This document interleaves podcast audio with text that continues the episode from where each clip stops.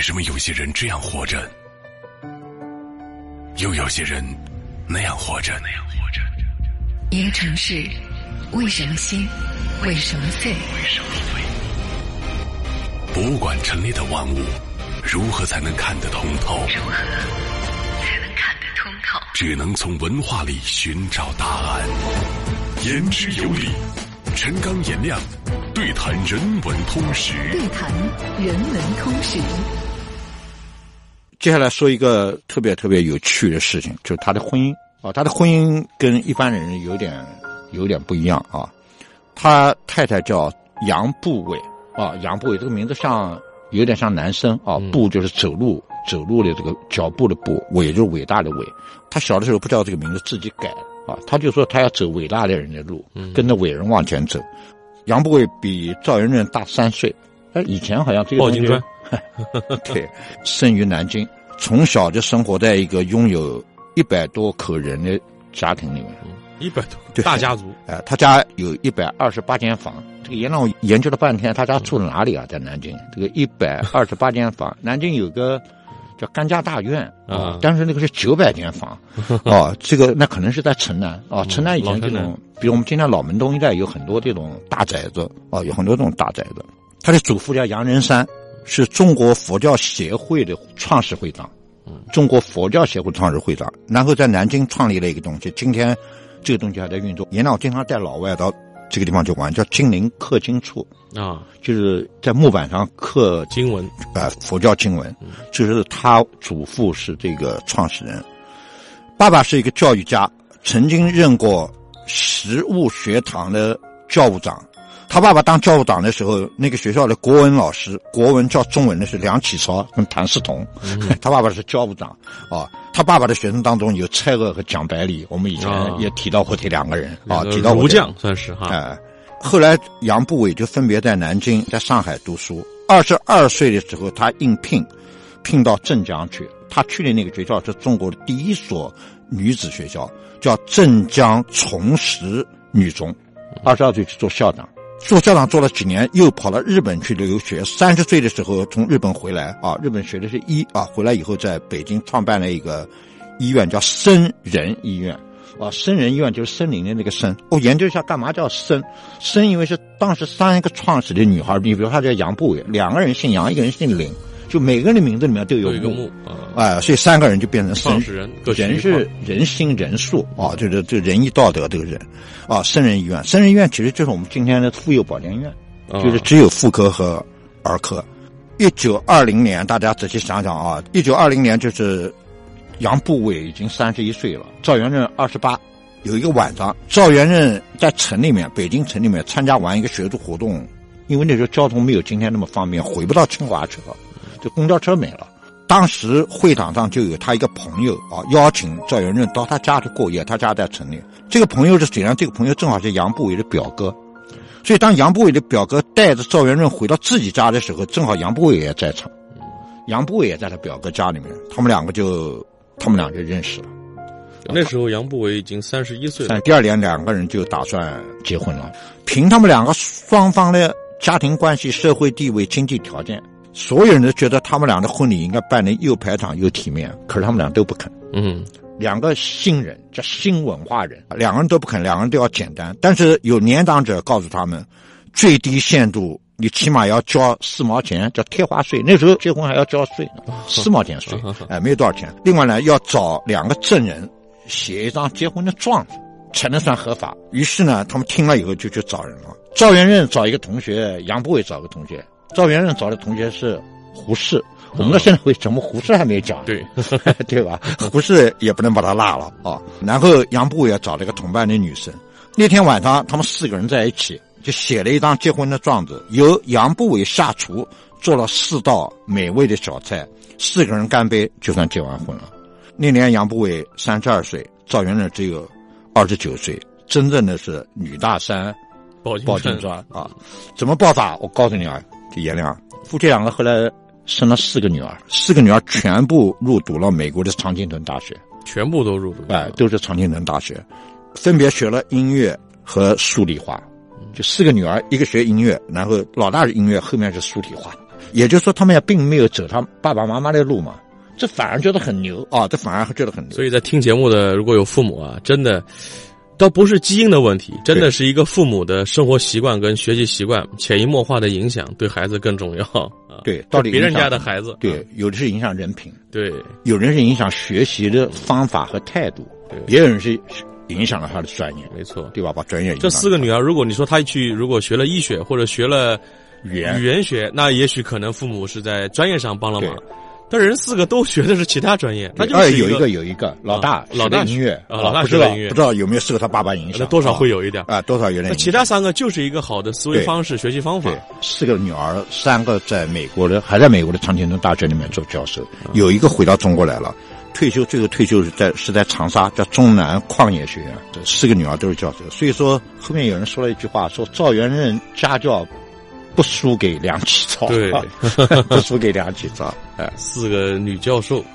一九三八年，大家可以算算啊，这个中国国内当时进入抗战了，社会比较动荡。赵元任带了一家，又是都是女孩嘛啊，为了家庭的安全，他又回到美国去了。回到美国以后，分别在美国的哈佛大学、康奈尔大学、耶鲁大学、密歇根大学任教。在这个期间，他在教什么呢？啊，仔细跟大家说一下，一八七九年的时候。一八七九年还没有赵元任呢，嗯，对吧？赵元任是一八九二年生的。我们刚才讲，一八七九年的时候，哈佛出面邀请了一个人，叫葛坤化，这个是个清代的官员啊。这个人当时在哪工作了？在清政府驻英国的使馆里，就他会英语。那美国人就发现他了，发现他了以后，就把他聘到哈佛大学来，所以葛坤化就成为在美国教中文的第一个人。那么在此，哈佛大学是有中文课的，但是所有的中文课是谁上的？都是到中国来过的美国人，不是传教士在中国待了五年，后来回美国去了，就叫他教中文。所以葛坤化是第一个人，但是葛坤化在美国真的是在教中文啊！我强调这个教什么意思？待会儿大家就明白了。葛坤化在美国教中文教的很好，教了三年，后来生病，肺病死了。死了以后，哈佛大学又没有真正的中国人来做中文老师了。后来好在赵元任来了，啊，这个但是过了很久。我刚才讲是一九三八年，赵元任来了。哈佛本来就是请他上一门课，赵元任不肯。赵元任首先开发了一种中文教学的方法论，他这个方法论一直到今天为止，这个说起来是这样啊，是从听说切入的。以前的中文教学，比如葛洪化他们那代人是从认字切入的，赵元任波，他说从听从说开始，他说这样来的更快。而且效果会更好。这个理念跟现在英语教学也是这样子。对啊，也是这样。对啊，我们都忙着背单词，结果练语法，对吧？所以他首先开发了这个方法论，然后编撰了一本哈佛大学的国语入门。这本书到现在书店都买得到，就是有英文版也有中文版。另外，他还应美国政府的邀请，为美军。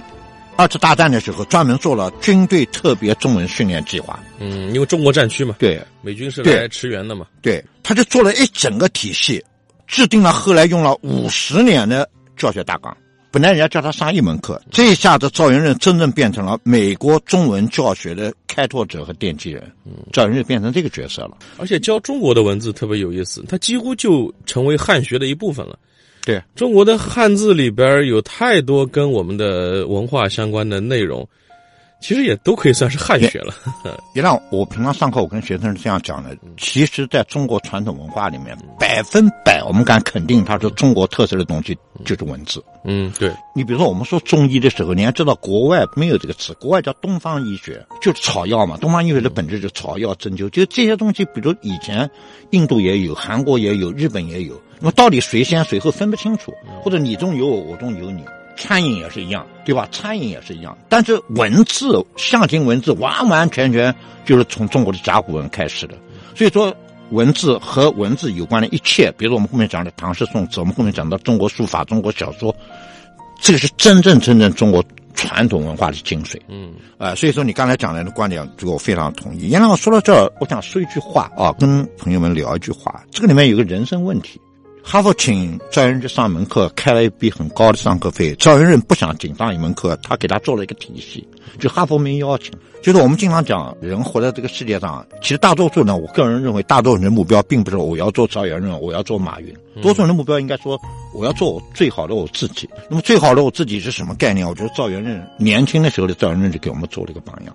啊，那个时候赵元任大概四十来岁嘛，啊，他给我们做了一个榜样。这个榜样就是我要把我这件事情做到我能力可以达到的最好。我们舔着脸说，我们不也做这样的事儿吗？对吧，陈教授？本来我们上课或者我做节目也都是诉求的内容。您一节课讲完，当然可能有学生做笔记或者做一些录音录像，那可能会有一些保存。我做档节目，大家听完就拉倒了。对。但我们现在也想做成一个能够留存下来、有一点点价值，然后做成一个成体系的东西。对。我们现在规划的这个人文通识课，目前是五季内容啊。第一季人物，第二季城市，第三季博物，博物或者格物。我到时候看到底叫博物还是格物啊？到时候看吧啊。第四季是商道，第五季是艺术。我昨天又想了一个，嗯，肯定还得有个第六季，最后打满七季。我觉得七季七好像是中国里面一个好数字，圆满的数字。这个原来当然我们要听听大家啊。如果大家对我们不感兴趣了，我们赶快就收。如果大家感兴趣，大家也可以告诉我们，我们还可以说，还可以做哪个啊？我们还可以说什么？呃，帮我们找定个大类。呃。他五十三岁的时候，颜亮不得了的事情发生了，他当选了美国语言学学会的主席，啊，美国语言语言学学会的主席，呃，另外他还当选了美国语言协会的会长，这是两个在美国针锋相对的语言组织，他同时当了两边的会长，你想想，把美国的语言学从此以后又统一起来了。美国是要研究语言啊，这个一方面他没有太多束缚，因为根儿上。印第安人的语言都被他们赶走了，对。然后来的人吧，五湖四海，全球哪儿都有，确实需要一些语言的研究跟汇总。一九四五年的时候，国民政府的教育部长给赵元任发了一个函，希望他回到国内来做中央大学的校长。原来就是我们今天的南大嘛，南大，对吧？那时候是中国的最高学府嘛，他一口拒绝了，他说我不喜欢这个政府。他一口拒绝，所以这一拒绝他尴尬了，他就不大好回来了。当时回电回了五个字嘛，叫干不了，谢谢。当时回电报他是这样回的。说点这个有趣的事，我们给大家也留下一个小小的作业。一九三零年代啊，就是上个世纪三十年代的时候，赵元任在美国为学生写教材，编了一篇叫《同英文》。各位，什么叫同英文呢？就是他一篇文章，比如说一篇文章有一百个字，这个一百个字里面的每个字写成汉语拼音，汉语拼音是一样的。嗯，就是如果有区别，就是四声的区别，只是四声的区别。我们汉字里边有一些字儿啊，很独特。对，就这个发音对应这个声调，只有这一个字的。对，我举些例子啊，比如说，好像有我，我就不会有其。对我，对，还有鬼，鬼。啊，鬼有两个，鬼有茉莉人鬼。北京有条街叫鬼街，对对对，那就那就没有鬼了啊。死，死，对，死不会有跟他一样的一样的词。佛，佛，大佛，对，有道理。哎，你大家这个很有意思啊。为什么一个音里面只有一个字？对，为什么这些字它只对应了一个音节，不会有歧义？绝大多数字是有一个音是有很多字的啊。我今天找了一篇。赵元任编的同音文啊，这个在世界上被称为叫奇文，啊奇文。我这个能力只能把标题念一下，我们来请颜亮把文章念一下。也你像颜亮一百一百零三个字，你愿意念多少念多少？我把标题我念标题啊，我就把拼音标好了以后念诗是时诗史。听起来好像有点 不太干净，不太干净。你你再念啊，我来念就一半吧。五个字念一遍啊。我念完之后，陈教授给解释一下啊，这说的是个什么事儿啊？要不然以为我们在开玩笑呢。哎，时事，失事，失事，事实，事实，实施，失事。严亮不能这样念，停停停停停，你大概只能按照标点符号念，否则的话没法解释了。啊，那我就标点来啊，哎，时事、诗是诗是，逗号，你解释一下。原谅刚才前面六个字是有一个诗人住在一个石头的房子里面，他姓施，啊，是施工的施啊，就有一个诗人住在一幢石头的房子里，他姓施。第二句话是两个字。是狮逗号。他喜欢吃狮子肉，嗜嗜好的嗜，狮子，他喜欢吃狮子的肉，事实实施。他发誓他要吃十头狮子。失事实时是是是狮姓施这个人经常跑到市场上去看有没有狮子卖。实时是实施是是有一天呢，晌午正好碰到市场上来了十头狮子，适逢的适是吧？其实差不多了，我觉得。正好碰到嘛。市场上来了对十头狮子，对对对哎，差不多了啊。哎，感兴趣的朋友可以去找一找。哎大家去找赵元任的同音文，汉字真的是一个博大精对对，深的东西而且很有趣。啊，不止一篇，网上有三篇呢，就是这个同音文。原来我们接着说啊，中美关系正常化以后，八十一岁的赵元任就从他一九三几年到美国以后第一次回国来探亲，当时他七十三岁，七十三岁的五月十三号晚上，一直到五月十四号的凌晨，他跟周恩来总理在一起，周总理就在跟他聊天，聊什么？聊中国的文字改革问题。八十九岁，他最后一次回国啊，八十九岁其实已经是他生命的倒数第二年了。邓小平见他，这次回来，他同时还接受了北京大学的名誉教授的头衔。呃，新中国成立以后，我们的这关于文字和语言的规范，确实是做了研究跟规划的。对，当时就选哪边的方言作为标准的普通话。嗯，广东话是以微弱的劣势，差一点成为了普通话，两票好像。后来好多人说挺可惜的，其实要不然大家都说广东话也挺好。挺好你好啊，都唔给，大家好，就差两票，我记得好像是。这个其中我们今天真正的国语，赵元任曾经有一次好玩的事情啊，赵元任跑到这个香港去，香港人的普通话真的是呃绝大多数人是不太准的啊。他走到香港去，他跟他夫人去买鞋子，结果鞋店的老板就挖苦赵元任说：“你们北方来的人国语讲的不标准。”这个赵元任说：“你讲的不标准。”他说：“我讲的很标准。”他说：“我这个国语我是跟赵元任学的。”就赵元任当时做了那个唱片啊，就教我们教大唱片家说话。对对对，香港很多学校就是买赵元任的唱片，然后教大家国语。但是因为他的大语言环境嘛，他有唱片他也没学好。对对哦，后来那个杨就在眼前杨步伟哈哈哈大笑，杨步伟笑完了以后就告诉鞋店老板说这个就是赵元任。结果那个鞋店老板确认了以后，死活不肯收那双鞋的钱。赵元任一生写了语言类的著作，他的著作全部是语言类的，大概写了四五十种，全部都是研究中文。其实他外语很好，但是他四五十种著作里面，起码有六七种是用英文写的，是用外文写的，但是是在研究中文中文啊，研究中文，也就是他是在向海外普及。比如说随便说啊，他用英文写成的中文著作，比如我刚才讲哈佛大学的那本《国语入门》，另外还有严亮你刚才特别感兴趣的《粤语入门》哦 他也是用英文写的。啊。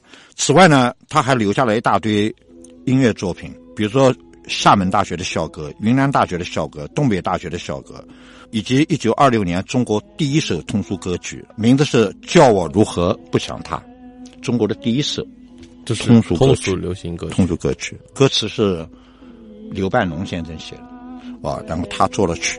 我们接下来听到的这个版本是一九三六年赵元任先生亲自唱的这个版本，很珍贵也很难得的一个版本。微风吹动了我头发，叫我如何不想